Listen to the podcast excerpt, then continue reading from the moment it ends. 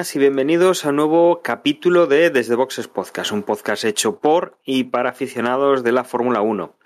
En esta ocasión, como la semana pasada, vamos a estar solo Emanuel y yo. No tenemos ni a, ni a Juan, que está con un tema eh, liado hasta finales de mes. Ya lo comentó el otro día en el, en el chat, en, el, en nuestro chat de Telegram. Y a José, que acaba de ser por segunda vez padre. Felicidades, José, que lo tenemos de, baja paternal. Como digo, vamos a estar y yo y vamos a analizar lo que ha pasado en el último Gran Premio que se ha disputado, que es el Gran Premio de los Estados Unidos en el circuito de, Austin, en Texas.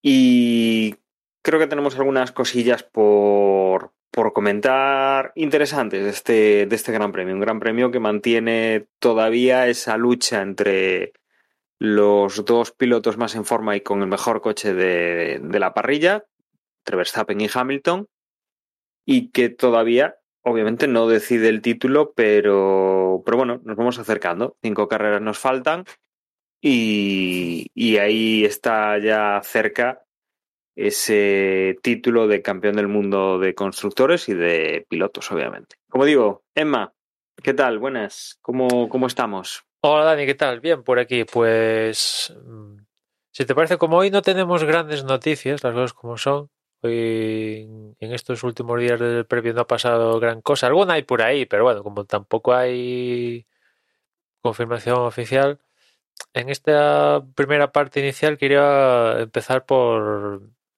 un poco ya el Gran Premio de Estados Unidos, pero desde el prisma de, de que las gradas este fin de semana, toda la gente que ha pinchado, sobre todo la carrera, pero desde el viernes las gradas las han visto bastante repletas, ¿no? En la retransmisión de la carrera, la realización se animó a poner que a lo largo de los tres días de, Gran Premio han pasado por el circuito de Austin 400.000 personas. Hoy Ross Brown ha puesto el, la, la, entrada que hace después de cada Gran Premio en la web oficial de Fórmula 1 y decía 380.000.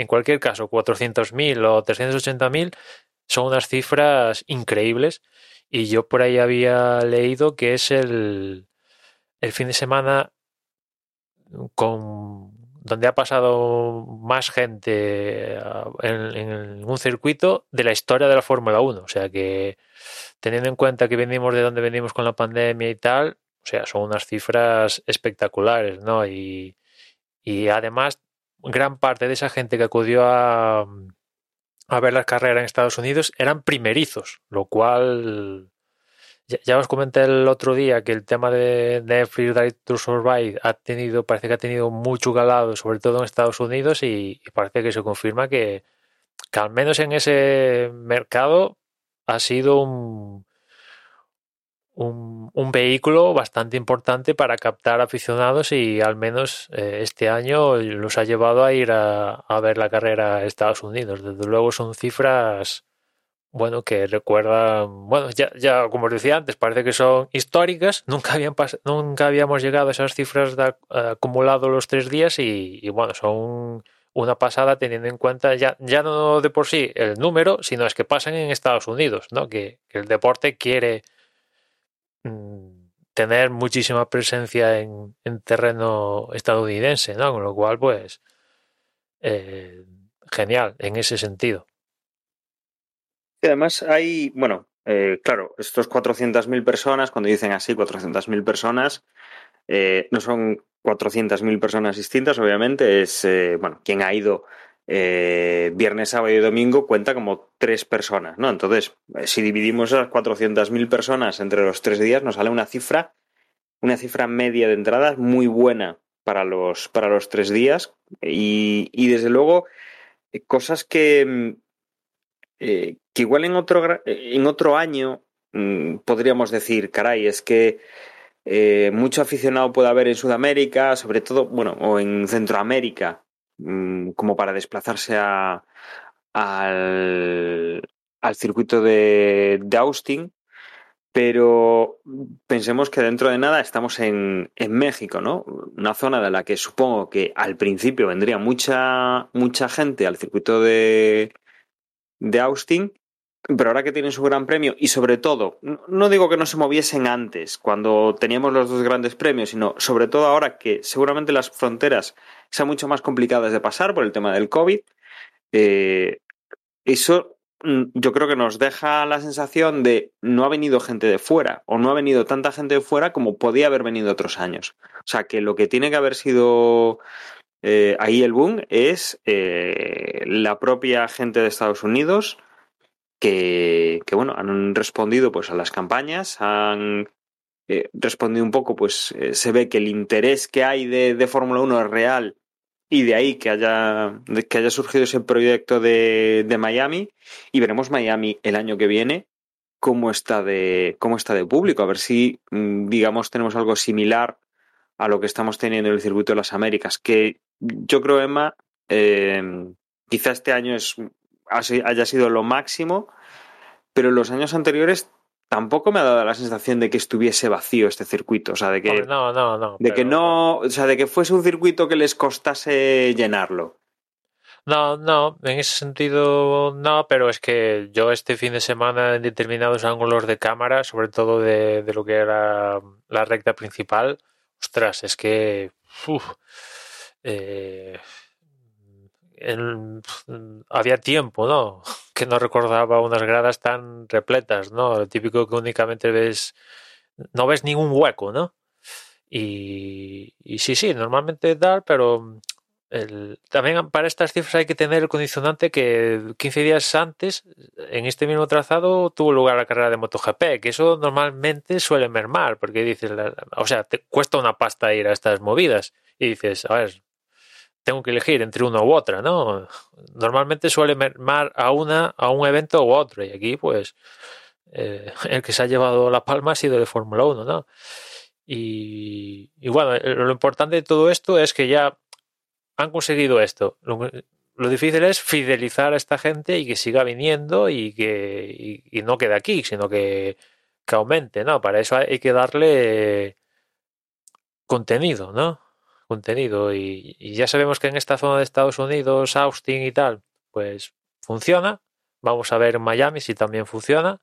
E incluso ya están empezando a hablar de que a ver si encontramos hueco a otro gran premio en, en terreno estadounidense, ¿no? Dicen que Las Vegas y vete tú a saber, pero bueno, mm, vamos a ver cómo La, funciona. Las Vegas, Las Vegas sería recuperar, ¿no? Teníamos ese famoso circuito semiurbano en el parking de algún gran casino.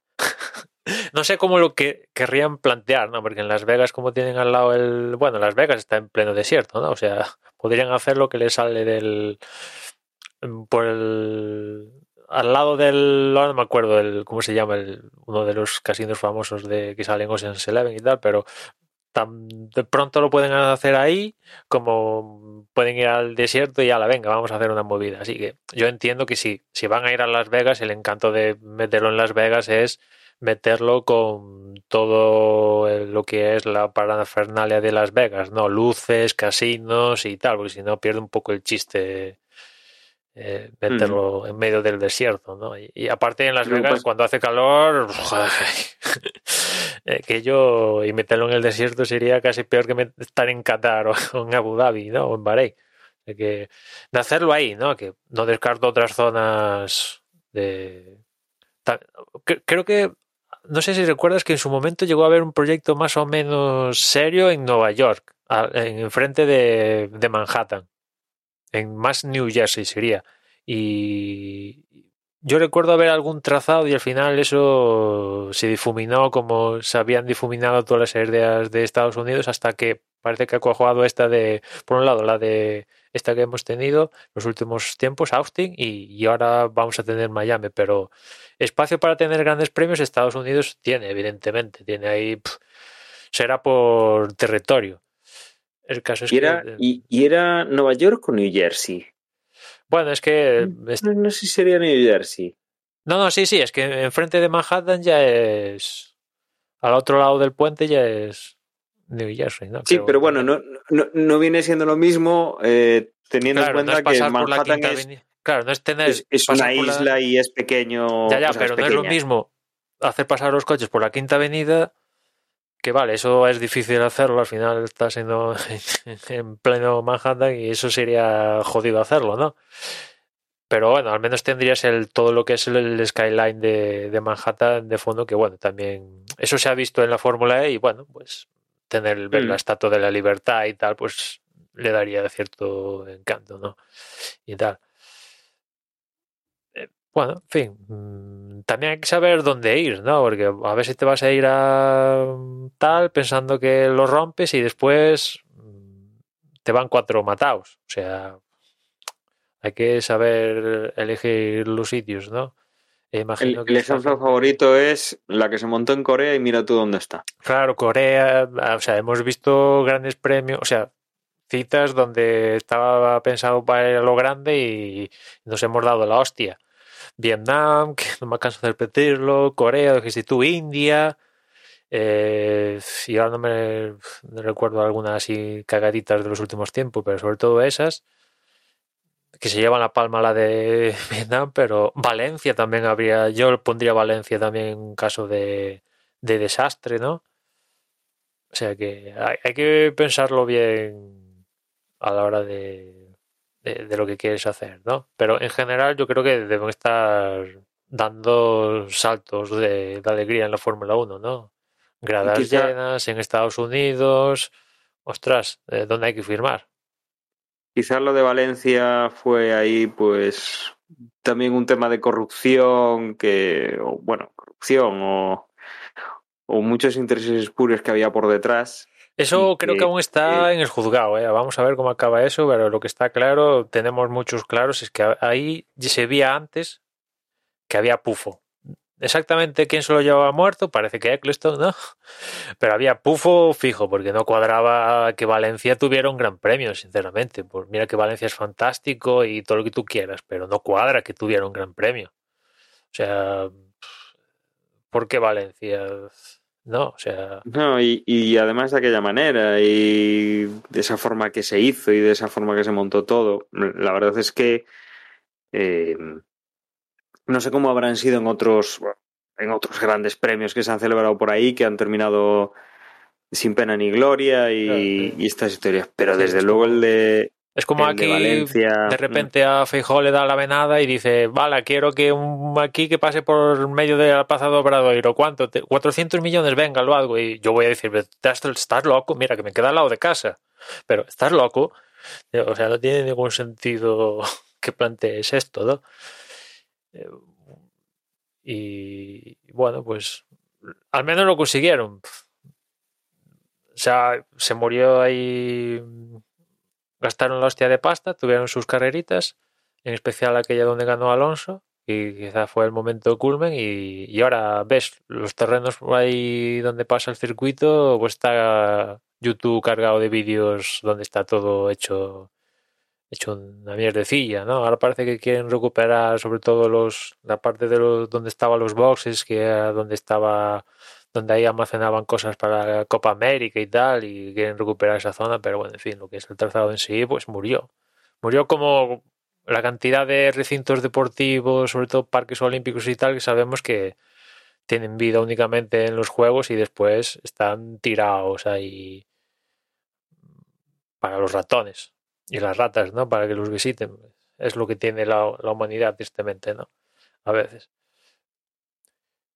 Y se montan grandes grandes dispositivos de grandes edificios y movilizaciones extrañas como para que después te pasen este, este tipo de, de cosas, ¿no? Después, otra cosa de, de, Estados Unidos es que estábamos pendientes del tema de baches, ondulaciones que llamó, bueno, fue punto candente hace dos, hace, bueno, cuando se disputó la carrera MotoGP, que bueno, hasta los los pilotos de MotoGP llegaron a plantarse diciendo, bueno, esto o esto se arregla para la edición del próximo año o no venimos, ¿no? Ese fue un poco el, el discurso de los pilotos de MotoGP y ahora llegaban las cuatro ruedas y evidentemente no se han notado tanto como en, en MotoGP, las cuatro ruedas es diferente la fisonomía que, que las dos, pero oye, alguna complicación les ha dado, pero eso sí, yo los, lo, que le he escuchado a los pilotos hablando de los baches era más en plan positivo, que le daba carácter a la pista, que en plan negativo. ¿no? ¿Cómo cambia la cosa de, de las dos a las cuatro ruedas? las dos ruedas lo veían súper peligroso y tal, y en cambio en las cuatro ruedas, por ejemplo, el mismo Carlos Sainz decía que, que le daba le daba carácter a la pista tener estos baches y estas ondulaciones, ¿no? No sé qué va a hacer el dueño de la pista, si va a reasfaltar o no, pero en fin, a ver cómo, te digo, cómo queda la cosa. Ya te digo yo que entre el coche y la moto la diferencia en cómo te aproximas, aunque sea pequeño el bache, pequeño es brutal. Y ya no te digo a estas velocidades y con, con las inclinaciones que llevan las motos eh, para poder dar las curvas, mmm, vamos, que no, no hay punto de comparación entre una cosa y la otra. Es cierto que por culpa de estos baches, mm, por ejemplo, Alpine están un poco moscas de que igual fue tanto traqueteo y tal causante de, abandonos y o, o, que determinadas escuderías bajaran un poco el ritmo ante el temor de, encontrarse con problemas de, tanto traqueteo y tal y tantas fuerzas que se producen en diferentes tal que, que hubieran ocasionado roturas, ¿no? Suspensiones, alerones y tal por las diferentes alturas que te encuentras y tal y, y eso también se, se ha hablado, ¿no? Pero en general lo que he escuchado, a diferencia de MotoGP, era que, guay, hay baches, vale, perfecto, le da carácter. Al final es lo mismo para todos y ya está, ¿no? Pero como es una pista que comparten las dos categorías, vamos a ver cómo se resuelve esto, ¿no? Porque imagino que la intención de, del promotor es mantener las dos categorías. No, desde luego la Fórmula 1 pff, le da igual que las falten o no. De hecho, yo casi que, que viendo que el, el, asfalto es bastante abrasivo, vimos una carrera a dos paradas, incluso tres, en, por ejemplo en el caso de Fernando, te digo, no las faltes, no las faltes porque igual ya no es tan, ese nuevo capa de asfalto ya no es tan abrasivo, ¿no? Y, bueno, y, al final el bache da lugar a errores, ¿no? Que a veces vemos en carreras de Fórmula 1 que, que, que, van en un raíl, ¿no? Y bueno, pues de vez en cuando ver fallos porque justo pillas el bache o tal, pues bueno, le da encanto. Entiendo también la postura de MotoGP, evidentemente, cuando te das una torta en moto, en la mayoría de los casos, pese a que van protegidos y todo lo que tú quieras, pero la torta te la das tú. No, y además, eh, en Fórmula 1, el pasar por el bache, ya no a nivel de seguridad, sino a nivel físico, entiendo que sí, que si el coche da botes y que si el, el, coche se descontrola un poco, pues físicamente tú tienes que reaccionar, tienes que sufrir ese bote y todo eso. Ya te digo yo que en moto, eh, físicamente, eh, la moto al final la mueve el piloto, o sea, tiene que tumbarla para un lado y para el otro el piloto todo el rato, o sea, es un es muy muy físico lo que tiene que hacer. Eh, yo creo que, vamos, los botes te destrozan físicamente. Y ya sí, luego el controlar la moto con el cuerpo y, y, toda la fuerza que tienes que hacer, más todavía. O sea que te aumenta el desgaste, aumenta el desgaste de concentración, de ojo que aquí está el bache, ojo que aquí hay otro, ojo que aquí. O sea, ya no es lo de siempre, que es eh, pensar en las curvas, en dónde frena en cada curva, sino que además también tener en cuenta el dichoso bache. Con lo cual me temo que lo van a asfaltar me temo que, que van a mantener a las dos categorías y que va a haber asfaltado. Mm, en teoría, bueno, ya no estamos, esto va de Fórmula 1, ya estamos dedicándole más a la MotoGP, pero bueno, por acabar, eh, en teoría lo tienen bastante al principio del, del, calendario el próximo año, o sea que si se tienen que poner a asfaltarlo, se lo tienen que poner ya ahora, ¿no? Porque no es a la, venga, ponemos una capa encima de la otra y chimpum, sino que tienen que hacer cierto tratamiento para aliviar las ondulaciones y todas estas historias y eso no se hace en dos días, ¿no? No, claro, tienen que quitar el gotelé. Vamos a ver cómo, cómo queda todo, todo esto, ¿no? Y después de Estados Unidos también tenemos, seguimos con esta epidemia de, de, penalizaciones por estrenar diferentes elementos de unidad de potencia. El otro día hablamos de que ya había, estaba confirmado la penalización a, a Vettel por estrenar diferentes elementos de la unidad de potencia, con lo cual iba a salir de los últimos. Y a lo largo de, de lo que fue viernes y al sábado, pues se sumaron a Vettel, Alonso y Russell, ¿no? que también estrenaron una unidad de potencia ahí al completo y, y a salir últimos. Y también se sumó, y es aquí el, el que se lleva todos los titulares, otra vez Botas. En este caso, únicamente le cayeron cinco posiciones de sanción porque estrenó, creo que fue el motor de combustión. Y, al ser el, creo que el sexto elemento, y había estrenado el sexto elemento de otro apartado, pues en este caso únicamente eran cinco posiciones, pero llama mucho la atención que Bottas ha penalizado por estrenar unidad de diferentes elementos de la unidad de potencia, creo que ha sido en, en tres de las últimas cuatro carreras o cinco carreras, una cosa así. O sea, es una animalada. Muestra de que eh, Mercedes tienen problemas o están apretando más el motor por su lucha con Red Bull o por lo que sea, pero tienen problemas, ¿no? En este caso se han manifestado más del lado de Bottas pero desde luego este no es el escenario perfecto a cubrir, ¿no? Debido a las penalizaciones a Botas, Botas ha perdido y con ello el equipo en el Mundial de Constructores unos valiosos puntos, ¿no? Hay que recordar la carrera de Monza donde Botas estaba a muy buen nivel y pese a que creo que llegó al, al podio en esa carrera puede ser, pues estaba, vamos, tenía, estaba en forma como para ganar. Y después otras carreras como Rusia y tal, que quizás la carrera de Rusia es la que más podemos ver así como casi táctica, ¿no? Porque como también penalizaba Verstappen, se entendió que igual era una penalización táctica para amargarle la vida a Verstappen, ¿no? Pero al final parecía más a propósito de que había realmente problemas que otra cosa, ¿no? Y ahora sumado a esta dices, ostras, realmente hay problemas y lo preocupante ya no es ahora esto, ¿no? Es que a la vuelta de la esquina tienen una congelación de motores, ¿no? Y, y es un problema, es un problema saber que tu unidad de potencia a lo largo del año vas a penalizar. Y bueno, ahora que el calendario tiene más citas que nunca, pues evidentemente en, en este régimen de... Ah, al próximo año será otra historia, pero centrándose en este, claro, le ha pasado a Bottas, pero imagínate que, que, que, le hubiera pasado a Hamilton, que vamos a ver, aún quedan, ¿qué quedan? ¿Cinco carreras es? Eh, sí, ¿no? Queda el triplete ¿no? y un doblete, ¿no? Es lo que queda. Sí, sí, justo. Pues... Las dos carreras en... O sea, tenemos México y Brasil y luego ya eh, nos venimos para, para el este y tenemos las tres carreras que nos faltan. Justo. Claro, esto si le pasa a Hamilton, pues ya es muerte, ¿no? Muerte.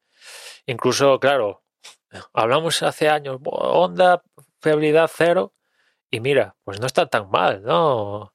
Lo llevamos hablando, que, Honda ha dado pasos agigantados. Ostras, pues ha hecho muy bien el trabajo, ¿no? Es cierto que han penalizado Verstappen y, y Pérez, pero si te paras a ver por qué han penalizado uno y otro, es porque les han reventado los motores a uno y a otro, ¿no? A Bota, a Verstappen, el motor reventado del encontronazo con Hamilton en Silverstone y a Pérez el encontronazo con Bottas en Hungría. Si no hubiera pasado eso, seguramente no hubieran penalizado. O sea que es un factor ahora a tener en cuenta, ¿no? Yo imagino que la idea de Red Bull es no penalizar salvo caso de fuerza mayor con Verstappen. En el caso de Hamilton, yo no pongo la mano en el fuego porque Mercedes no penalice con Hamilton, viendo lo que está pasando por botas, ¿no? O sea que... Y evidentemente Hamilton no va a poder aflojar con Verstappen, ¿no? Botas, pues venga, pues claro, penalizan, aún tienen margen en el Mundial de Constructores, tal, vale, pero Hamilton no, no puede aflojar, ¿no? Y, y, en las carreras no puede meter un modo ahí para reservar el motor, porque si no sale Verstappen con el cuchillo. O sea que igual la fiabilidad, no quiero pensar eso, pero puede ser el que acabe dando el matarile a uno de los dos. Ojalá que no sea así, veamos luchas en pista cara a cara uno y otro, ¿no? Pero eh, en cierta manera ya pasó con el en la era híbrida en el mundial más ajustado que el de Rosberg y Hamilton, cuando a Hamilton le petó el motor en Malasia, que solo acabó de dinamitar por completo. Y a ver, espero que no haya un, motor explosivo, ¿no? Pero una, claro, un, penalti de esto te puede costar, te puede costar, ¿no? Y, y, y, Bota se lo toma con memes. Creo que puse el último que ha puesto en una historia de Instagram, lo puse ahí en, el grupo de Telegram, que la verdad, al menos se lo toma con humor, ¿no? El tema de, de penalizar cada dos por tres en esta última fase del de, mundial. Y claro, eso al final ya sabemos cómo es botas que a veces le cuesta y tal, y bueno, pues le, priva de, conseguir mejores, mejores resultados, ¿no? Sabemos que le cuesta adelantar ahí cuando está en aire sucio. En, en Mosa, en Monza, perdón, como estaba enchufado, enchufadete, pues recuperó bien, pero normalmente no está enchufado, ¿no? Y, y las pasa más difíciles para adelantar a un McLaren, a un Ferrari, a un Toro Rosso, Toro Rosso, a un Alfa Tauri, claro cuesta. En fin.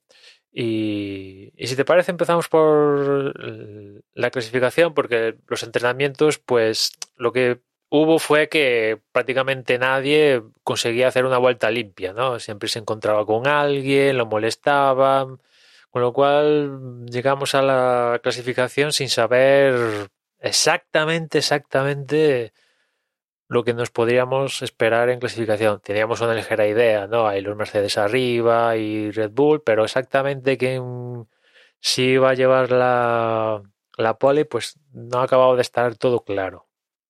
En la Q1 se quedaron los habituales, Mazepin, Schumacher, Raikkonen, Latifi y Stroll. En la Q2 se quedaron Russell Alonso, básicamente Alonso Russell, pues intentar, en el caso de Alonso, en la medida de lo posible, como sancionaba, puesto que comentaba antes de la unidad de potencia, pues intentar ayudar a con lo máximo posible dándole rebufo y después si ya de chiripa quedaba por delante de Vettel y Russell, pues iba a salir por delante en, en la parrilla, ¿no? Al final solo quedó por delante de Russell, que bueno, al final Russell ni, ni, ni marcó tiempo tan siquiera, pero Vettel se le coló, se le colocó delante, ¿no? Y ya digo, se quedaron Russell, Alonso, Giovinazzi, Vettel y Ocon, que no consiguió, no consiguió meterse en, en la Q3. La verdad que ha sido, yo creo que ha sido el peor fin de semana de, de Alpine. De aquí de Estados Unidos se van con cero puntos, que creo que es la primera vez que pasa esta temporada. y el rendimiento en pista es cierto que Fernando tenía proyección, después hablaremos del tema Fernando, tenía proyección de luchar por ser décimo y tal. No sé si gracias a estrenar unidad de potencia y eso tenía más punche el, coche. Pero bueno, no ha sido el mejor fin de semana de, de Alpine, que parece que viendo cómo, bueno, ya llevamos una cantidad de carreras lo suficiente y diferentes circuitos para ver que, que Alpine el tema del despliegue de la batería le cuesta, ¿no? Eh, parece que cuando el circuito es más largo, más problemas va a tener el coche, ¿no? debe, debe, tener problemas a la hora de, conseguir energía en frenadas o lo que sea y claro, un circuito grande despliega la batería y después no tiene cómo recuperar y, puede ser eso un handicap. Y de hecho, si te paras a pensar, Fernando ha ido bien en circuitos así tipo Hungría, donde consiguió la victoria o por lo que fuera, pero consiguió la victoria y hay circuitos así un poquito tendiendo a más cerca del 4 kilómetros y pico, rinden mejor que, circuitos de 5 y poco, ¿no? O sea que puede ser un factor. Y, después en la Q3, décimo fue Sunoda, noveno Gasly, octavo Norris, séptimo Ricardo. Hay que hablar de Ricardo porque por ahí he visto que desde el parón de verano le ha recortado a Norris 19 puntos. O sea, ojito al dato, parece que Ricardo recupera, recupera nivel o Norris ha bajado el nivel.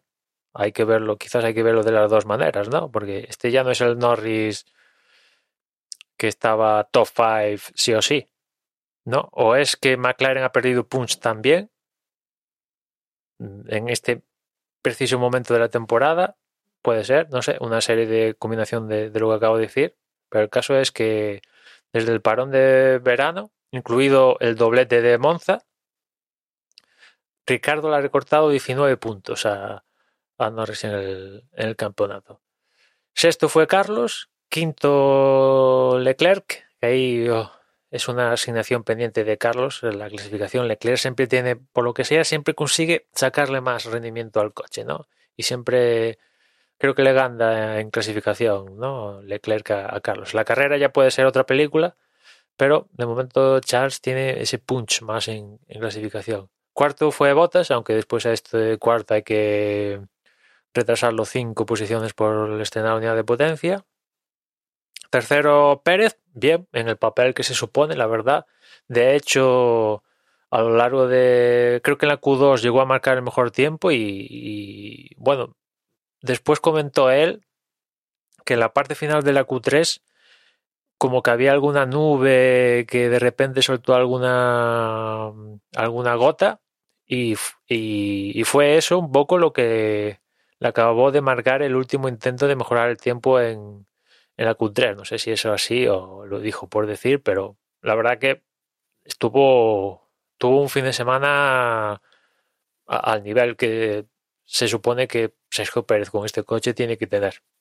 Segundo fue Hamilton, que no consiguió la pole porque el que se llevó la, la pole fue, fue Verstappen, ¿no? Yo pensaba que aquí en, en Austin, viendo cómo venía Mercedes y cómo en las últimas temporadas que ha ido la Fórmula 1 a Austin, cómo ha rendido Mercedes, que podía ser un escenario donde Mercedes siguiera teniendo un, un puntito por encima de Red Bull y que ya eso cambiaría en, México y en Brasil, donde hay una, como comenté el otro día, un, una altura con respecto al mar que puede ser beneficioso para Red Bull, o al menos hemos visto como Red Bull, por ejemplo, en México ha ido bastante bien, ¿no?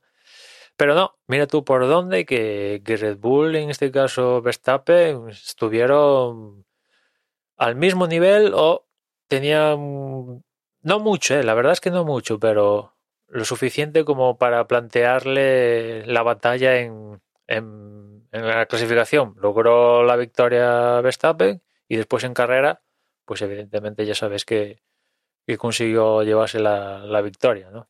Pues con todo esto, yo creo que nos vamos a una carrera la cual, eh, bueno, pues empezábamos con, con esos dos pilotos en las primeras posiciones, con Verstappen en primera y Hamilton en segunda, muy expectantes por ver qué es lo que, qué es lo que iba a acontecer, porque de eso teníamos seis carreras por delante con esta 150 puntos, algo más de 150 puntos por el tema de las poles y eh, vueltas rápidas, las poles del, de lanzada de, que tendremos en Brasil, con lo cual, bueno, aproximadamente 159 puntos me parece que son. Y la cosa está muy apretada, estaban pegados el uno al otro en la clasificación. Verstappen eh, partía por delante en el campeonato y partía por delante en cuanto a esta carrera. Nada más llegar a la primera curva, la verdad es que Hamilton ha salido magníficamente bien. Eh, incluso comparaban, daban los datos del tiempo de reacción que habían tenido y eran nada, prácticamente idénticos. Hamilton creo que eran 0,3 segundos en reaccionar con el semáforo y Verstappen 0.33. O sea, no había prácticamente ninguna diferencia. Pero bueno, el, el mejor coche o la mayor claro, potencia pero, parece ser de Hamilton. Pero, pero, esas cifras tienen truco, porque eso es lo que reacciona el coche a. O sea, cada piloto al semáforo. Pero claro, mm, de 0 a 150 se puso más rápido el coche de Hamilton. De ahí que se tuviera el sí, sí, sí, claro. tal para, para plantearle, porque si no, por 0,03 Hamilton no adelanta a, a No, bueno, me refiero más que nada a, al hecho de que, vamos, que los dos salieron, tan pronto el semáforo se puso en rojo, salieron prácticamente a la par. O sea, la diferencia aquí fue de coche. Eso sí, Eh, pisaron el acelerador casi al mismo tiempo. sí, eso sí. Mm.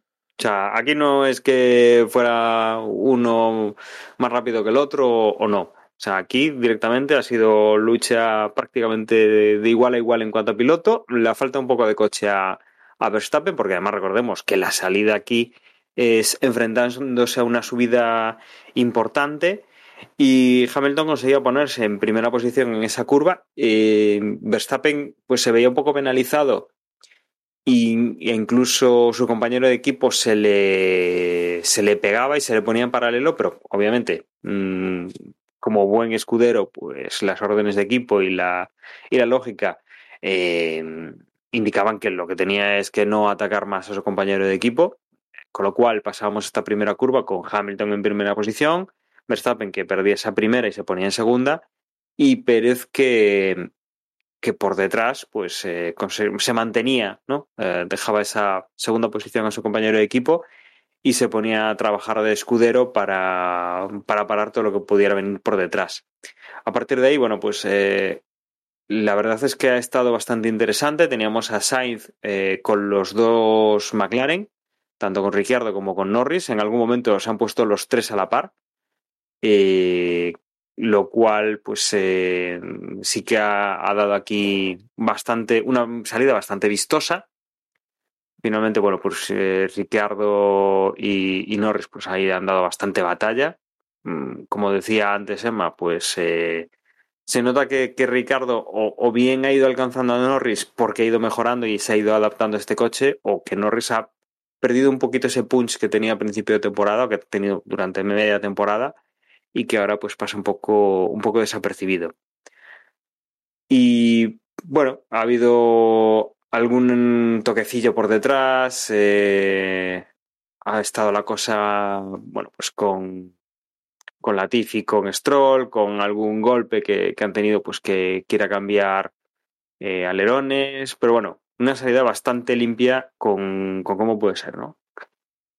Con Verstappen, pues intentando recuperar esa primera posición durante la, este primer stint de la, de la carrera, eh, quizá arriesgando un poquito más de lo debido, incluso le llegaban a advertir el tema de no sobrepasar los límites de la pista, con lo cual nos daba a entender eso, que, que Hamilton estaba tirando fuerte y que Verstappen iba por todas, que no, no quería permitir que esa, esa mala salida o esa peor salida que su rival, pues le condicionase eso, este gran premio y sobre todo que le hiciera perder puntos y posición en el campeonato de constructores contra un rival que, que tiene pegado y que a partir de ahora van a ser eh, todas las carreras a muerte con él para, para ver quién es el que menos puntos pierde y, y no quedarse descolgado de la lucha. A partir de, de la vuelta 10 empezábamos a tener ahí algún, eh, algún momento ya de cambio de neumáticos.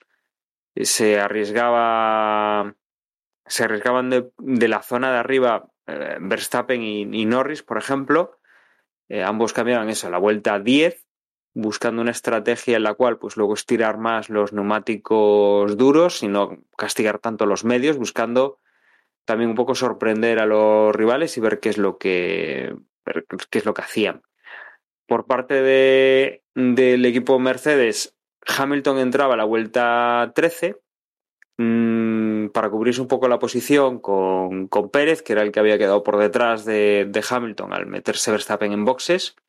Pérez se metía a la vuelta 12, entonces Hamilton tenía, tenía que cubrir ese cambio de, de neumáticos y con esto pues eh, digamos que eh, teníamos ahí ya Um, tenemos ahí un cambio de, de neumáticos que favorecía a, a, a Verstappen. ¿no? Eh, la verdad es que en esas vueltas había conseguido rodar más rápido y se colocaba por delante cuando Hamilton volvía, volvía a la pista. Le salía muy bien aquí la jugada Dani, al equipo. El, sí. el, Gran Premio por estas condiciones que hablaba antes de la pista era muy abrasiva, era una circunstancias de undercut del libro, ¿no? Y, y, en, este, en este caso, en este contexto, primaba el, el, undercut. De hecho, lo vimos en muchos, en muchos pilotos, en muchas escuderías, eh, intentar el undercut para adelantar el que tenían y bueno, en el caso de Verstappen y Red Bull, pues evidentemente fueron fueron ellos, ¿no? La pregunta es, Mercedes, mm, ¿por qué no? Bueno, iba líder, ¿no? En este caso, un poco lo más difícil era ya lo había conseguido Hamilton, ¿no? Y claro, hacer un undercut yendo primero, yo pocas veces lo he visto, ¿no? Normalmente el undercut lo hace el que va detrás de otro, ¿no? Eh, la jugada, claro, la jugada del undercut es eh, un poco el arriesgar, ¿no? El meterte en boxes un pelín antes de, de, lo que tú crees que necesitas cambiar ese neumático para ver si coges a pie cambiado al rival. Entonces, yendo de primero tiene menos, menos lógica. Eh, sí que tienes que estar atento y sí que hemos visto, por eso vemos mucho el jueguecito este de ahora entro, ahora no, mm, saco a mis mecánicos, no lo saco, porque al final eh, pues eh, juegas un poco con, con eso y, y, ver si el rival pica o no. Ahora, lo de meterse antes en boxes que, que alguien que te, que te mm, está siguiendo en carrera, pues puede, puede ser que sí, puede ser que no. También pensemos una cosa, cuando, cuando Verstappen se mete a cambiar neumáticos, que es la vuelta 10, pocos, pocos pilotos habían cambiado, y sobre todo pocos pilotos de los que iban arriba habían cambiado a neumático, a neumático duro, ¿no? Eh, teníamos a Sunoda que iba más o menos por arriba, y, y, Norris que entró pues con, con Verstappen en la vuelta 10. Pero las referencias eran pues Mazepin o Alonso o Com, pilotos que estaban por detrás, que, que, es que ya además, como estaban detrás, tenían que hacer una estrategia distinta para intentar recuperar posiciones, con lo cual tampoco no, no es tan exagerado como con los neumáticos de lluvia, ¿vale? De a ver quién es el listo que estamos con neumáticos de lluvia, va a poner los neumáticos de seco no es tan arriesgado, pero, pero bueno, con los datos, pues eh, Verstappen se ha tirado ahí a la piscina un poco y, y, le ha salido fabulosamente bien. O sea, en tres vueltas eh, ha recuperado el tiempo que le llevaba Hamilton y cuando Hamilton ha llegado a pista, eh, quiero recordar que era segundo y medio lo que, lo que le había ganado ya Verstappen. Sí, sí, no, sí. En la vuelta que sale ya después de boxes, eh, en la siguiente, ya que Verstappen iba mejorando los parciales, ya Hamilton tenía perdida la, la posición, ¿no? Y normalmente los equipos cuando suele pasar esto, que lo tienen súper calculado, dicen, pues aguantamos, ¿no? Y mm. Mercedes ya en ese momento ya tenía que claudicar en ese sentido, ¿no? Y después se sumó a la historia que, claro, estaba ahí Pérez, ¿no? Detrás de Hamilton, que ahí escuchamos una conversación de radio como Verstappen le pide al equipo que juegue la baza de Pérez para forzar a Hamilton a, que no alargue demasiado, a que pare ya para que el final de carrera no sea tan con neumático tan fresco, lo cual yo creo que surde el efecto Pérez entra en la 12 y automáticamente Hamilton en la 13 porque se podía encontrar con problemas con Pérez y, claro, ahí Mercedes ya claudica y ya tiene que jugar la baza de ir más largo que, que Verstappen y, y en este caso no le salió. bueno, no le salió. Estuvo muy cerca. Vete tú a saber. O sea, hay circunstancias ahí al final que Verstappen se encuentra con ¿qué fue? Con Schumacher eh, para doblar, que al final parece que le perjudica, pero le acaba dando zona de DRS. al final Hamilton entró a, ¿qué? un segundo y...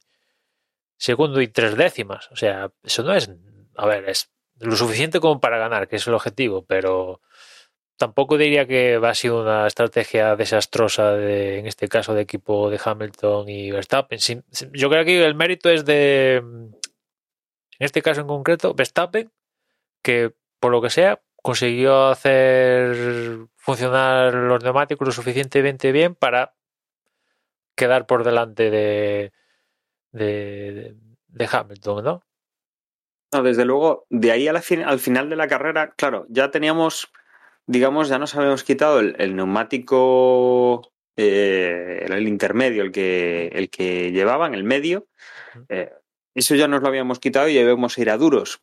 Quedaba un poco la, la duda, como tú dices, ¿sabes? De que hayan hecho esa jugada de meter a Pérez para forzar a que Hamilton cambiase neumáticos eh, ¿cuánto más podía haber aguantado Hamilton con esos neumáticos a buen ritmo tirando de la carrera? Porque quizá también eso fuese una de las claves del Gran Claro, Premio. por- porque ¿qué pasa? Si Hamilton querría aguantar el neumático, claro, es que dices, bueno, ya, se sabía que iba a haber mínimo dos paradas. Eso ya, el, ir a una parada se daba por descontado porque era, era, era una estrategia suicida, ¿no? Creo que nadie lo llegó a intentar, ¿no?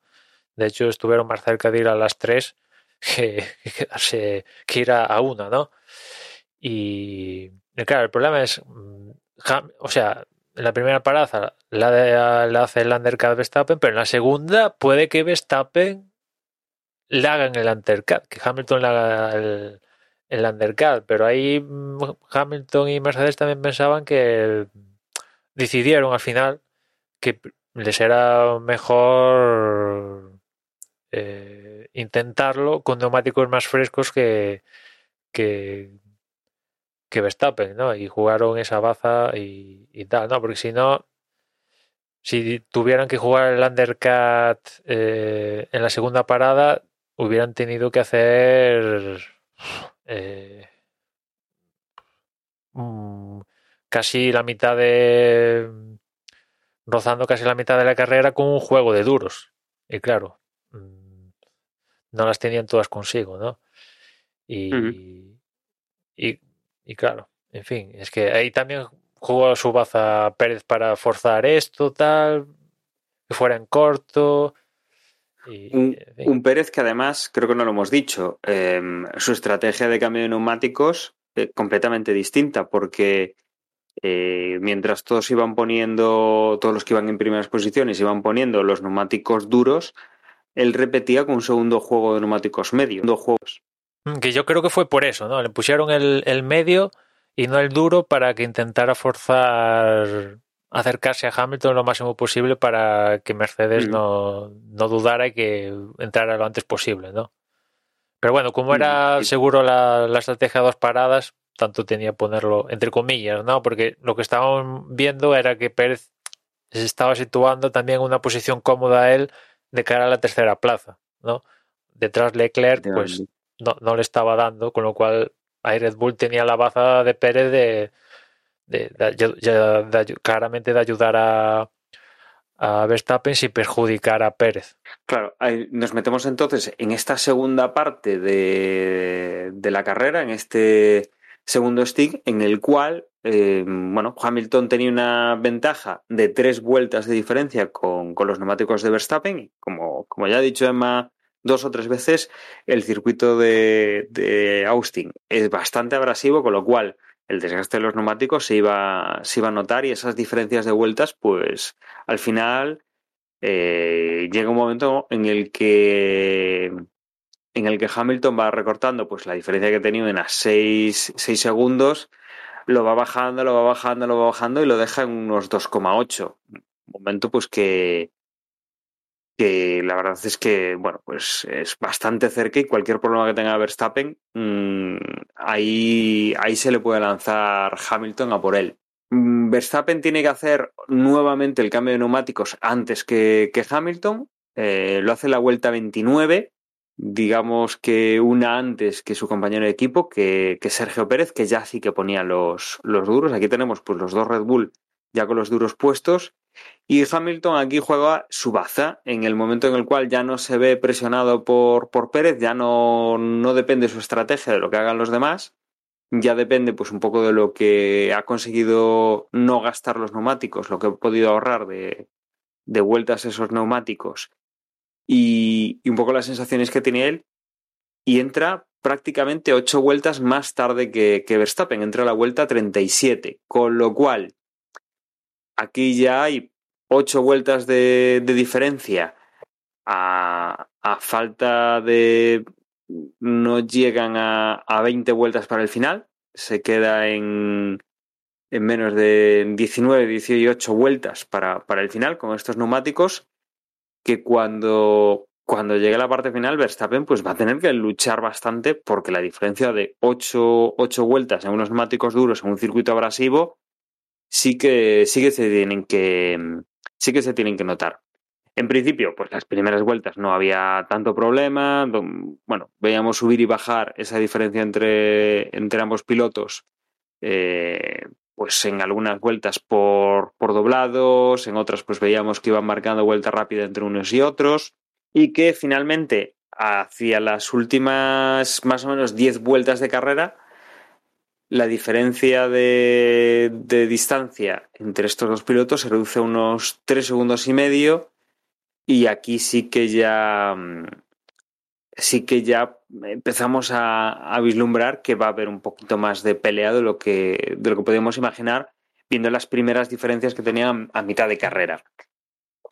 Hamilton se ha ido acercando poco a poco, mmm, dos segundos a falta de ocho vueltas, eh, se, iba, se iba acercando lo justo, pero eh, en ningún momento llegó en esas últimas vueltas a mantenerse dentro de, la zona de DRS.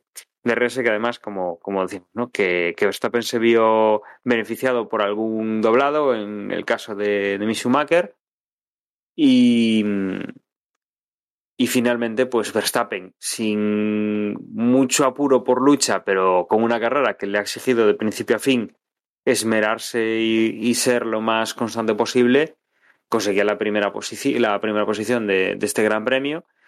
Hamilton llegaba prácticamente a un segundo y tres décimas.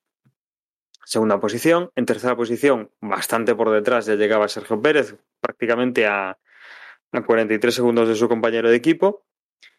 Detrás de él llegaba Leclerc con el primero de los Ferrari a 52 segundos y a partir de ahí ya, bueno, pues con, con una diferencia muy importante llegaba en quinta posición Dani Ricciardo que como decíamos mejoraba la posición de Lando Norris, que aquí pues le ha quitado unos cuantos puntos.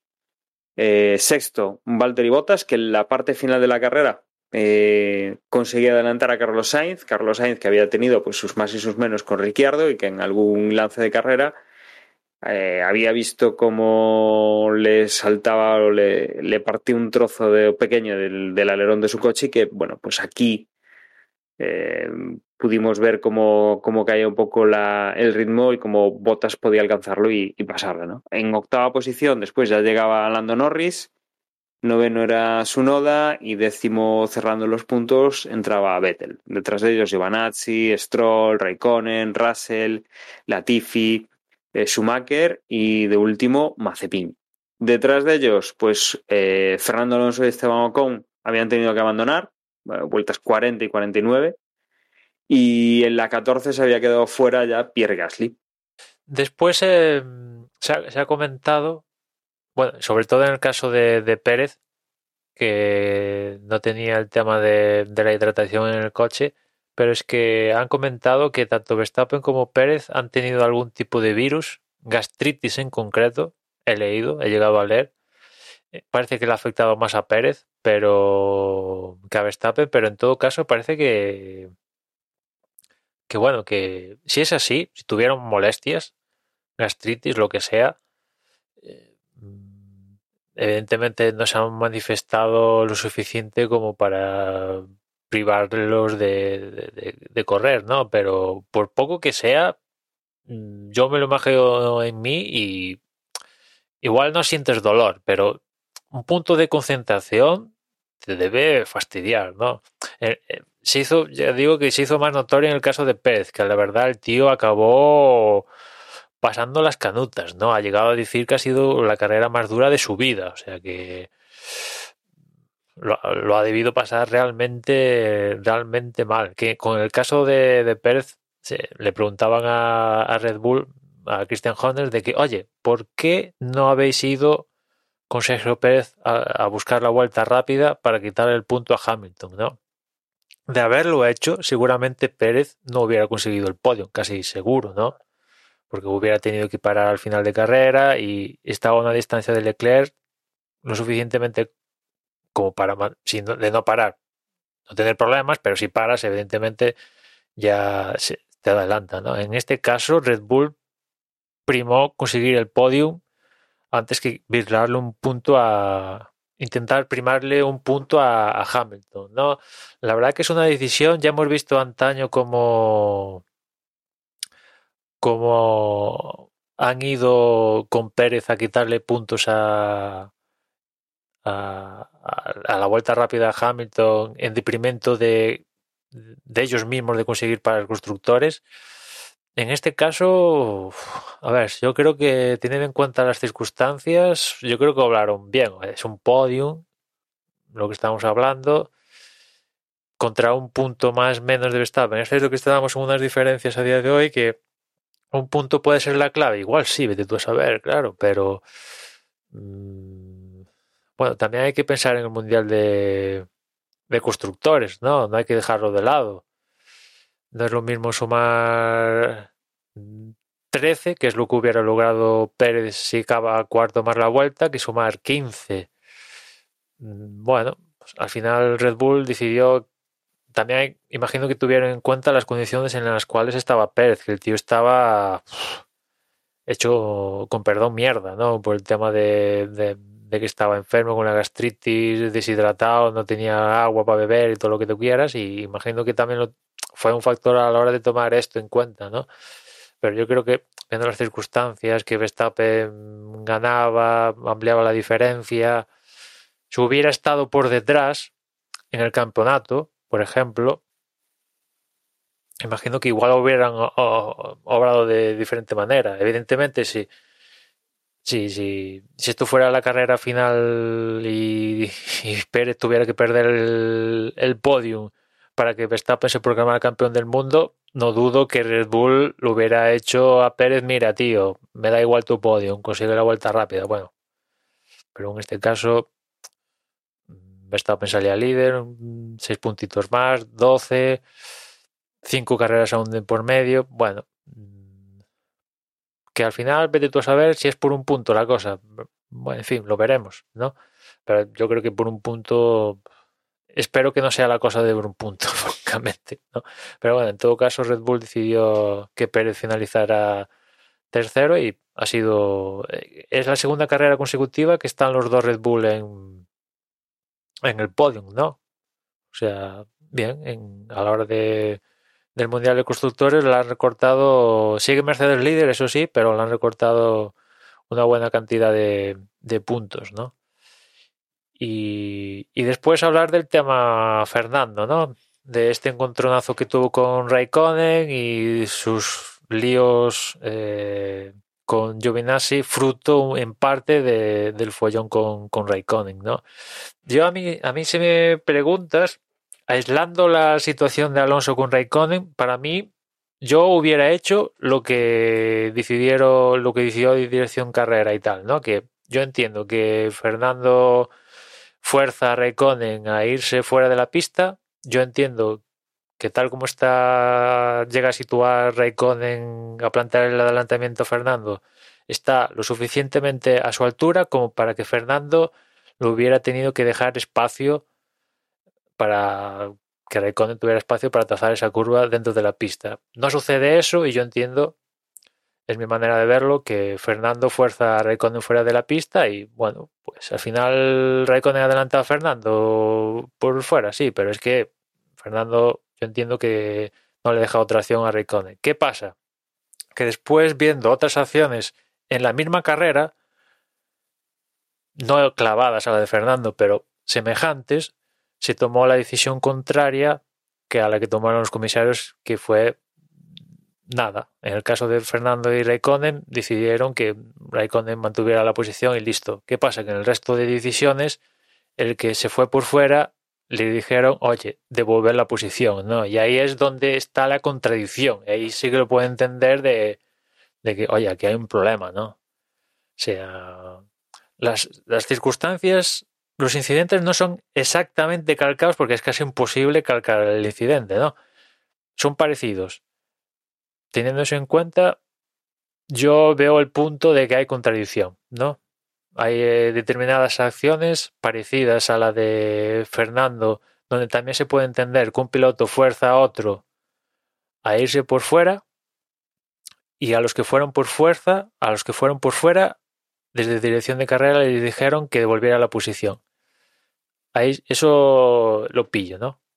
Eso, ahí hay un problema somos conscientes que hay y hay una contradicción, ¿no? Y, y eso, pues, genera un problema, ¿no? De hecho, estábamos viendo el tema este Alonso, Alonso, perdón, Hamilton, Verstappen, ahí la lucha por a ver quién se lleva la victoria, está en cuestión de segundos, está, está todo apretado y en un momento de la carrera el protagonismo de la misma fue para la situación de Fernando con FIA y, los Alfa Romeo de turno, Raikkonen o Giovinazzi, ¿no? En torno a la vuelta 25 la realización incluso puso de su parte, el protagonismo de la carrera fue eso, Fernando, Raikkonen y Giovinazzi ayudado por la FIA, ¿no?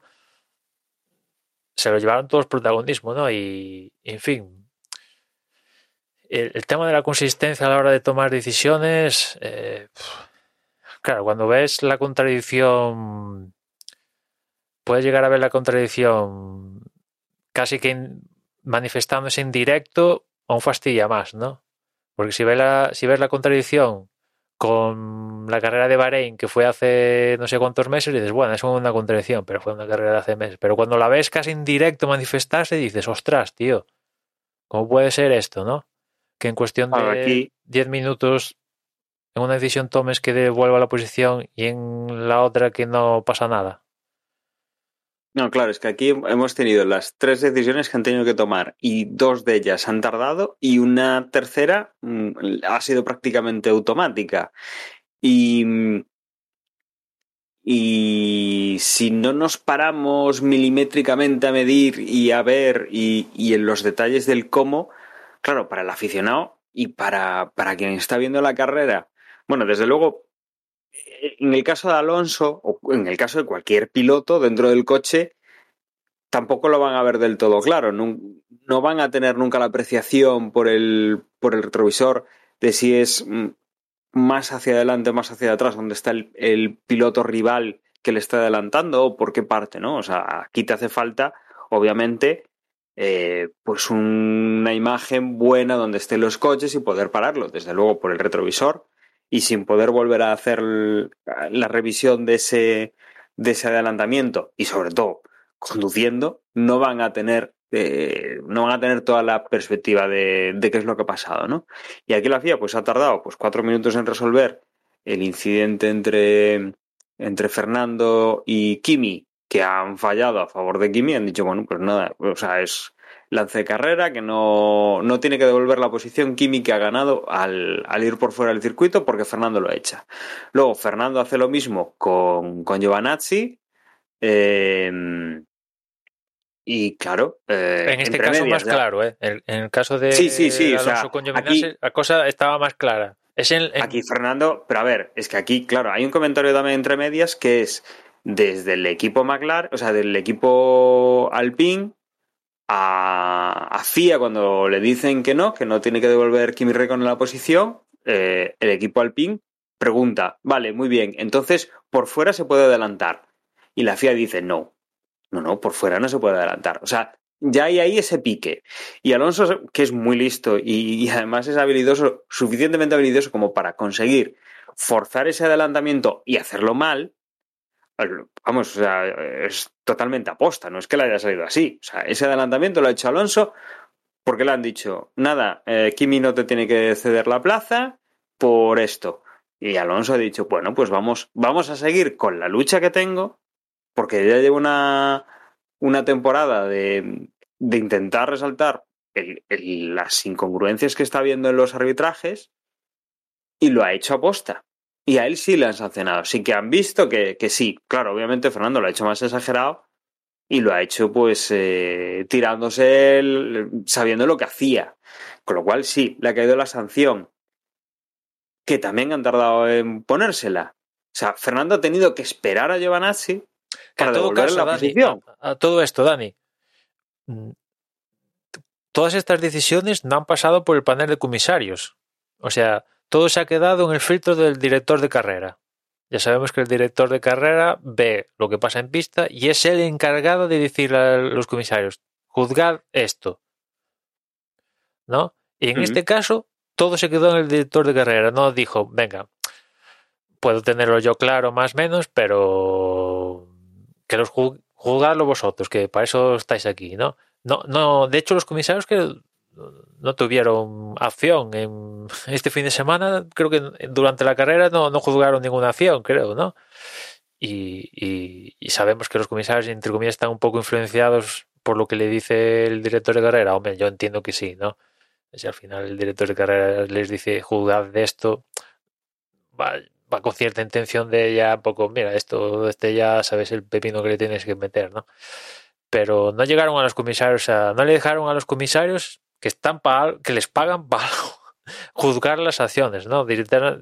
Esto quedó pasó se quedó en el filtro de, de Masi, que apostó por una cosa en un en el lado de la acción de Kimi y Alonso y en otras acciones, porque ya no es solo la acción de a posteriori de, primero Alonso con Giovinazzi, que es la más clara de todas, pero después es la de eh, cuando adelanta Alonso y tal, que se aproxima a lo que pasó con Kimi, pero después durante la carrera en un análisis del propio Jolin Palmer para la Fórmula 1 hay una acción de, de, un Alfa Tauri, no sé si es Gasly, creo que es Gasly con, con botas más al comienzo de carrera, donde también, además en la primera curva, como la de Raikkonen y Alonso, donde, eh, donde se puede llegar a entender, alguien puede llegar a entender que Gasly no deja espacio a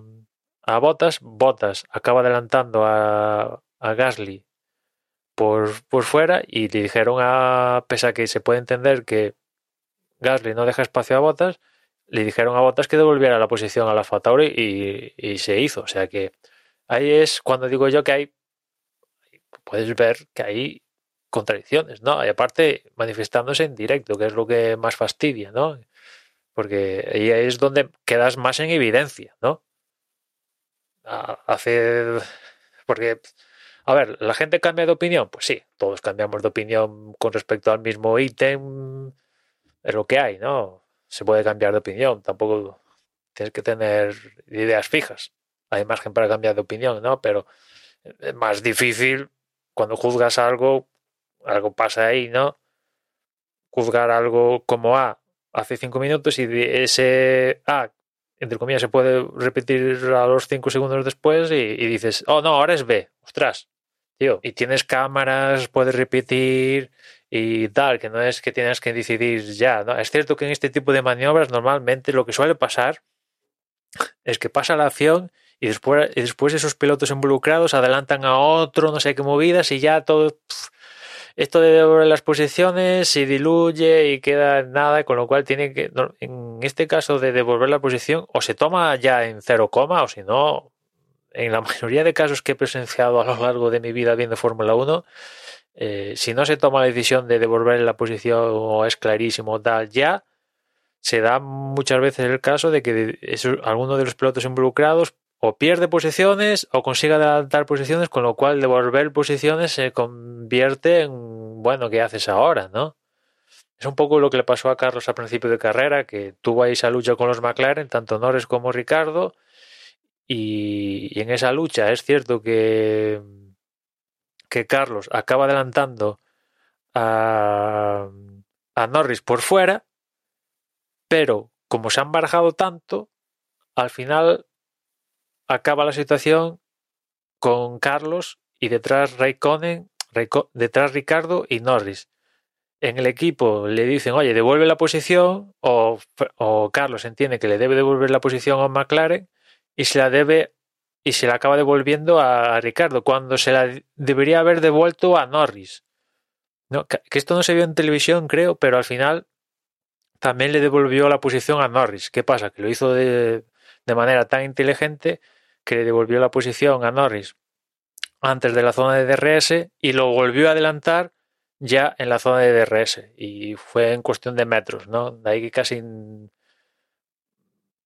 los titulares dicen que, bueno, Carlos se equivocó y debería haber dejado adelantar a Norris y no a Ricardo. Que fue... No, no, dejó, al final dejó pasar a los dos, solo que lo hizo, en el caso de Norris lo hizo bien y lo consiguió adelantar en cero coma, ¿no? Pero volviendo a lo de Fernando, después también subyace de esto los malditos límites de pista. Si hubiera límites de pista como Dios manda, no extensiones de la pista, no, no estaríamos hablando de esto, ¿no? Sin lugar a dudas. Si en vez de haber asfalto o astroturf hay gravilla o un muro, alguien tiene que frenar por cojones porque si no se estampan. ¿No? O frenar porque si no se comen la gravilla. O lo que sea. Pero claro, como hay extensiones de la pista, porque eso realmente llamarle fuera pista, pues es ser muy condescendiente, yo creo, ¿no? Y hay también de esto subyace eso, los malditos fuera pistas que pues son los que son y, también están causando este tipo de problemas, aparte de las decisiones de, propias de la FIA, ¿no?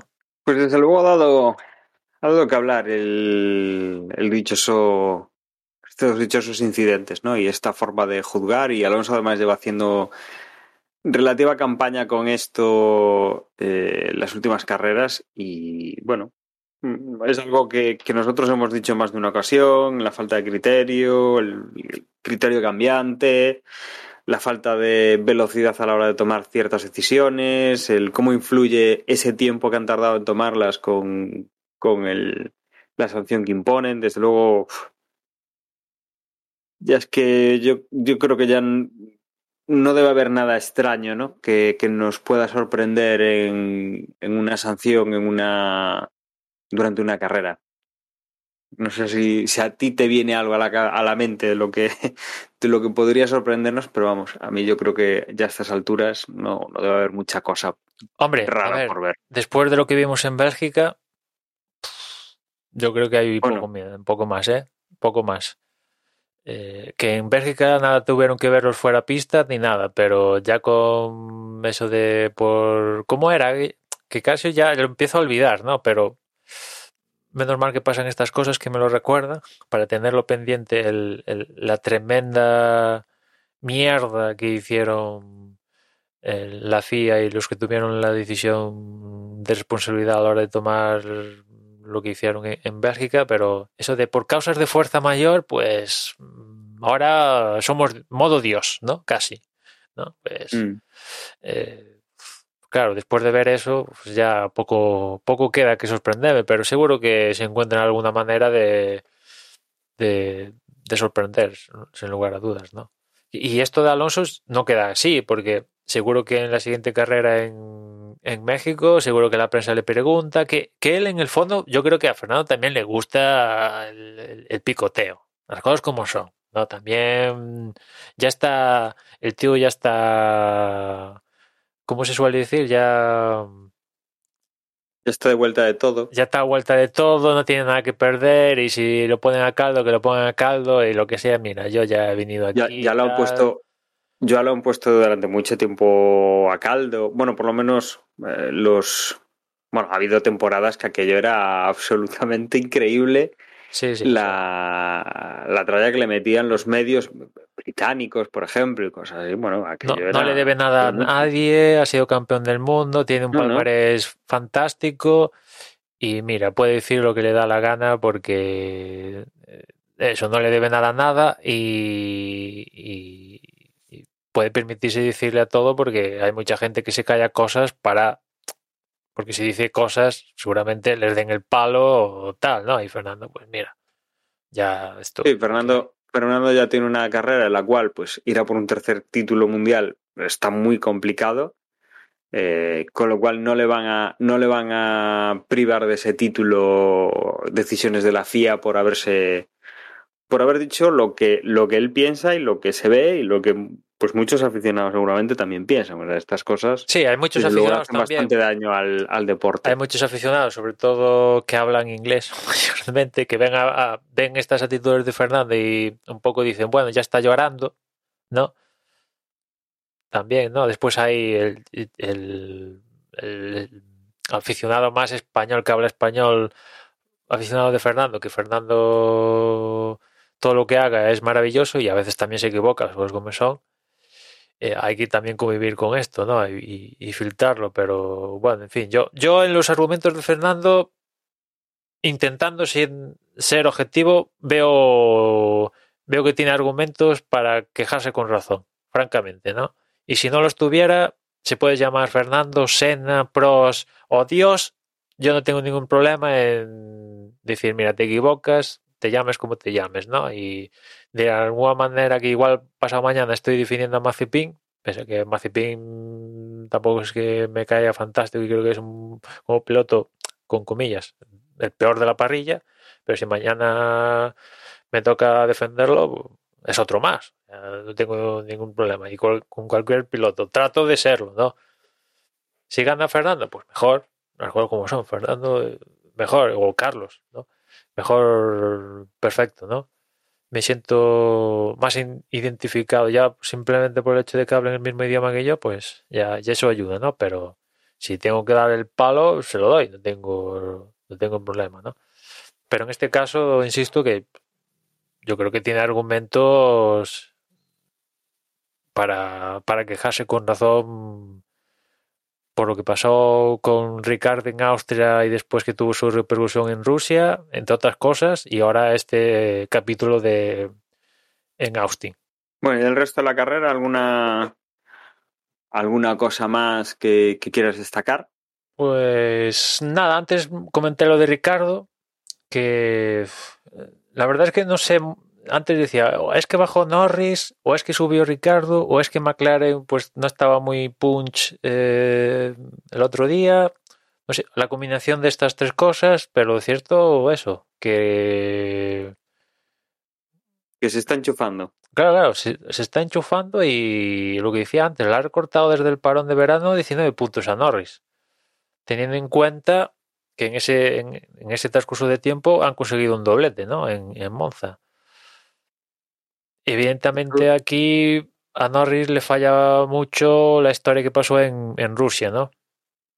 Si hubiera conseguido, aunque sea la segunda posición ahí, ya esa diferencia ya prácticamente se hubiera esfumado, ¿no? Estábamos de conseguir esa posición casi que estamos hablando a los mismos puntos, ¿no? Y si hubiera conseguido la victoria, no daba, no, no, en cuanto a los números, estuviera, hubiera estado por delante de Ricardo, pero la sensación es que parece que Ricardo va mejor, está en mejor situación que sobre todo al principio de, temporada, ¿no? Es cierto que, por ejemplo, en Turquía se quedó en la Q3 en clasificación, o sea, le falta, mm, vamos a ver en estas cinco carreras, a ver qué, qué regularidad tiene, pero yo creo que ha dado un salto hacia adelante que a McLaren lo va a necesitar, porque la verdad en el campeonato de en constructores está la cosa bastante igualada, igualada con, con McLaren, ¿no? Estamos hablando de apenas tres puntos y medio a día de hoy a favor de McLaren, que eso es nada, y, y quedar tercero, quedar cuarto es pasta, y después más menos horas de túnel de viento, una serie de factores y tal, y, es importante mm. quedar tercero o quedar cuarto, ¿no? O sea que no, no es desde, baladí.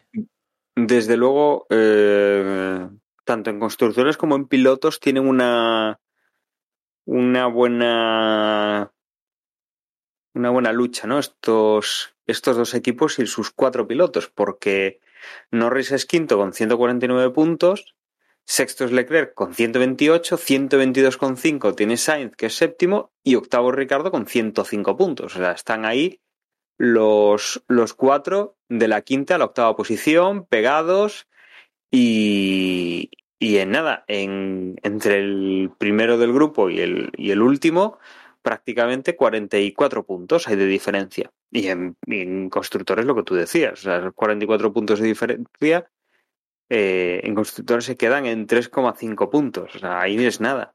Con lo cual, yo creo que aquí vamos a tener una de las disputas más, más interesantes por puestos, aparte de, pues obviamente, la, la primera posición del, del campeonato. Sí, sí. La verdad es que McLaren y Ferrari está la cosa bastante, bastante igualada, ¿eh? Y después otra cosa que estamos viendo es que que dices, bueno, aquí en Austin tiene pinta de que Mercedes va a estar mejor. Pues llega a Austin y resulta que acaba ganando Red Bull.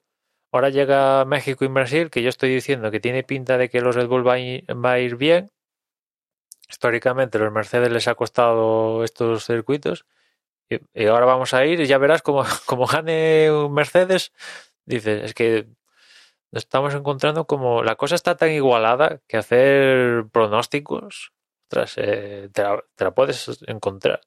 O sea, perdón, te puedes equivocar, evidentemente. Estando una cosa tan igualada, o sea, las cosas como son, ver el primero y el segundo distanciados por segundo y poco, no pasa todos los días en Fórmula 1.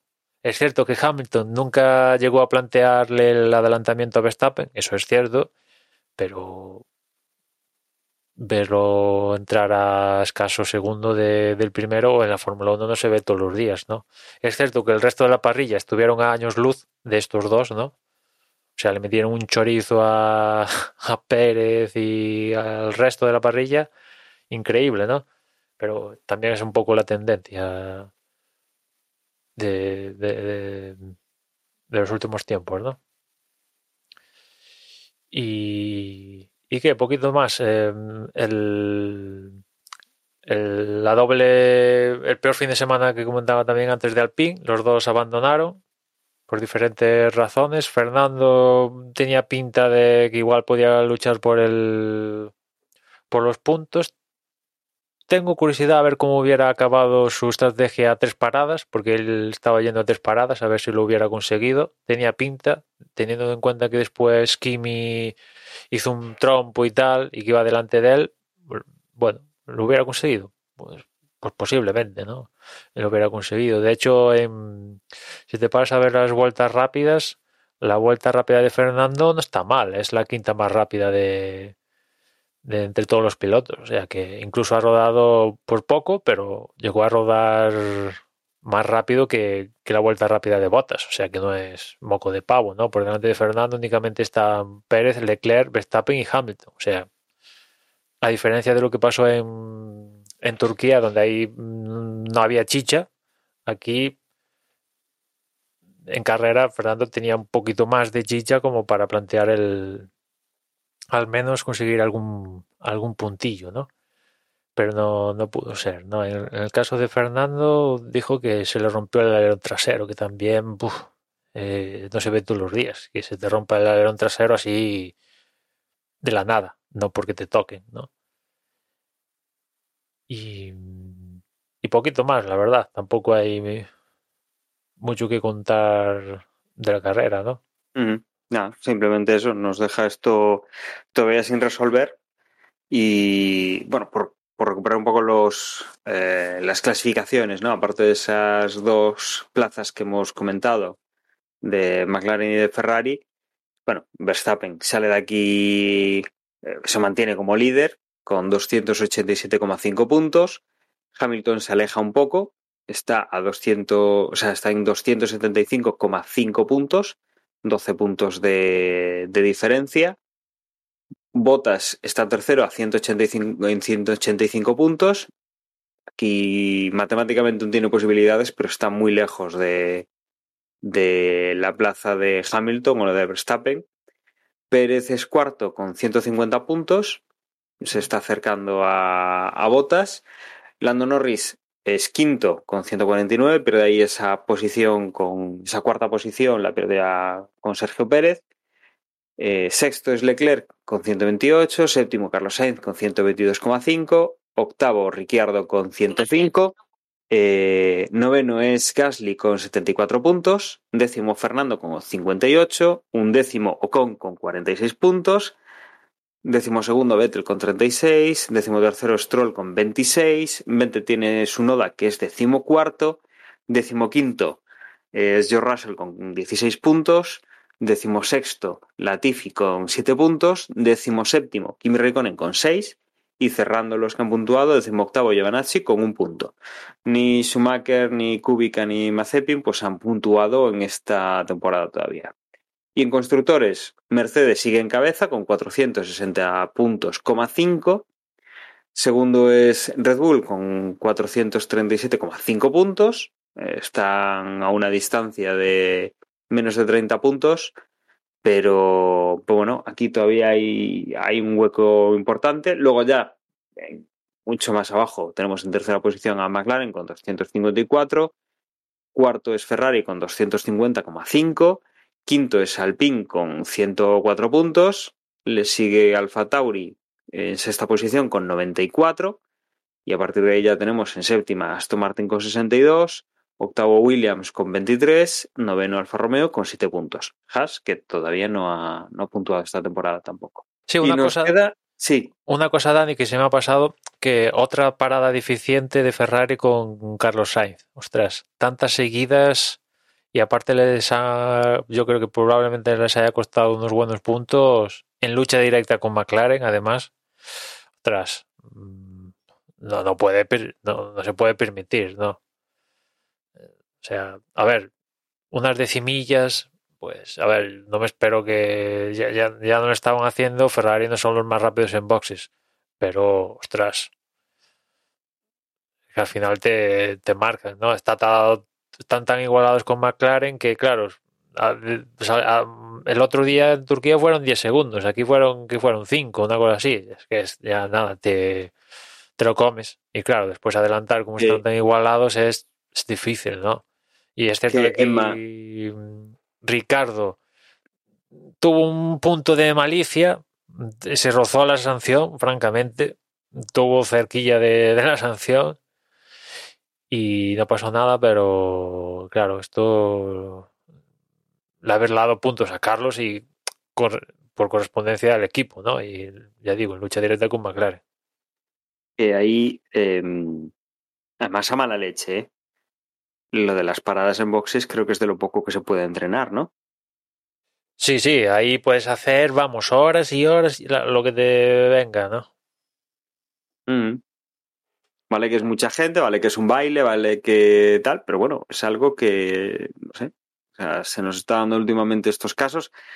También veníamos de una época en la cual cualquiera de estos problemas no tenía tanta implicación porque el punto clave era el repostaje. En el repostaje era donde, digamos, que te ibas a los 8, 9, 10 segundos y, y normalmente pues cualquier cosa de estas se disimulaban, pero desde luego hay equipos como Red Bull que, esta coreografía la tienen perfectamente ensayada y son los más rápidos y los más eficientes. Yo creo que los, los que lo hacen con, con mayor atino, pero luego sí que tenemos algunos equipos y, este es el caso de, de Ferrari con, con Carlos, que bueno, se están repitiendo muchos, muchos errores de este estilo.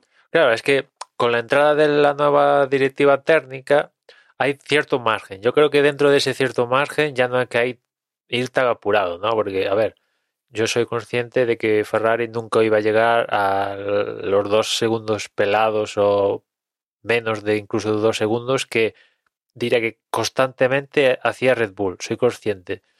Pero gracias a la directiva técnica estamos más próximos de ver regularmente paradas de entre 2,5 y 3. En ese margen yo creo que Ferrari tiene que estar sí o sí.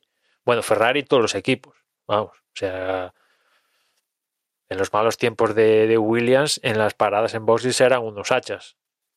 O sea, el coche iba a, a- pedales, pero en paradas en boxes las vías que aquello eran de los mejorcitos de la parrilla.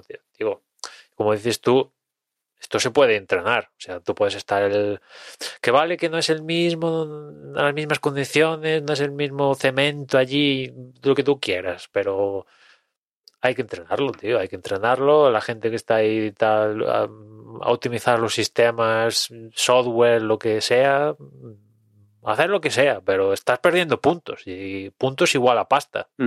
Sí, desde luego. La verdad es que se han, se han cubierto un poco de gloria en esta carrera y en otras ya. Está haciendo esta temporada, está haciendo una temporada, no sé, que deberían revisarlo ya. Quedan cinco carreras y esperemos que no se produzca ninguna cosa similar en, las próximas, no sé, que serán las próximas diez paradas, ¿no? Pongamos que, que sea un poco lo que tengan lo que tengan por delante. Y con todo esto, bueno, como comentábamos, nos quedan cinco carreras. Nos vamos eh, esta semana, no, la que viene a México. Pasamos de ahí a Brasil y de ahí a Qatar. Hacemos tres carreras seguidas. Una semana de descanso y luego Arabia Saudí y cerramos en Abu Dhabi. Esto es lo que nos queda por delante. Y, y yo creo que Emma, cerramos aquí. Mm. eh, Sí. emplazamos a los oyentes al, al próximo podcast, que será el previo de, de México, y creo que nos ha quedado bastante redondo. Descansad bien esta semana sin Fórmula 1 porque estas cinco carreras, al ser triplete y un doblete, se nos van a pasar volando. ¿eh? O sea, no- cuando nos demos cuenta ya nada. Y acabado además- el campeonato. Además, creo que no tenemos ninguna.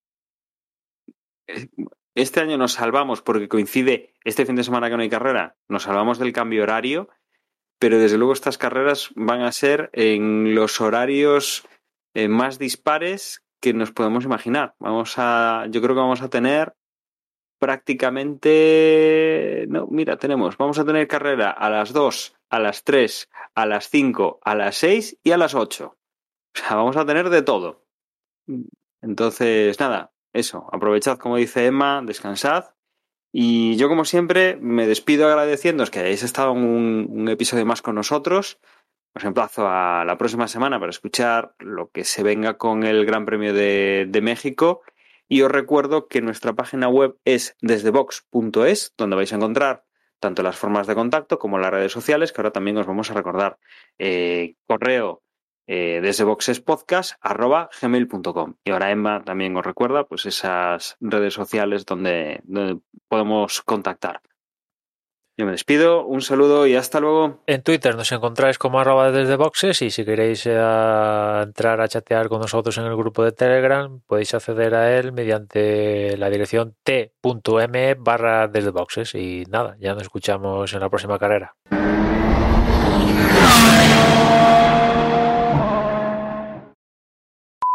Bueno, ¿qué encontraste por ahí? Un, un i8, ¿no? De segunda mano por Arteixo. Eso ponía el, el artículo de Facebook.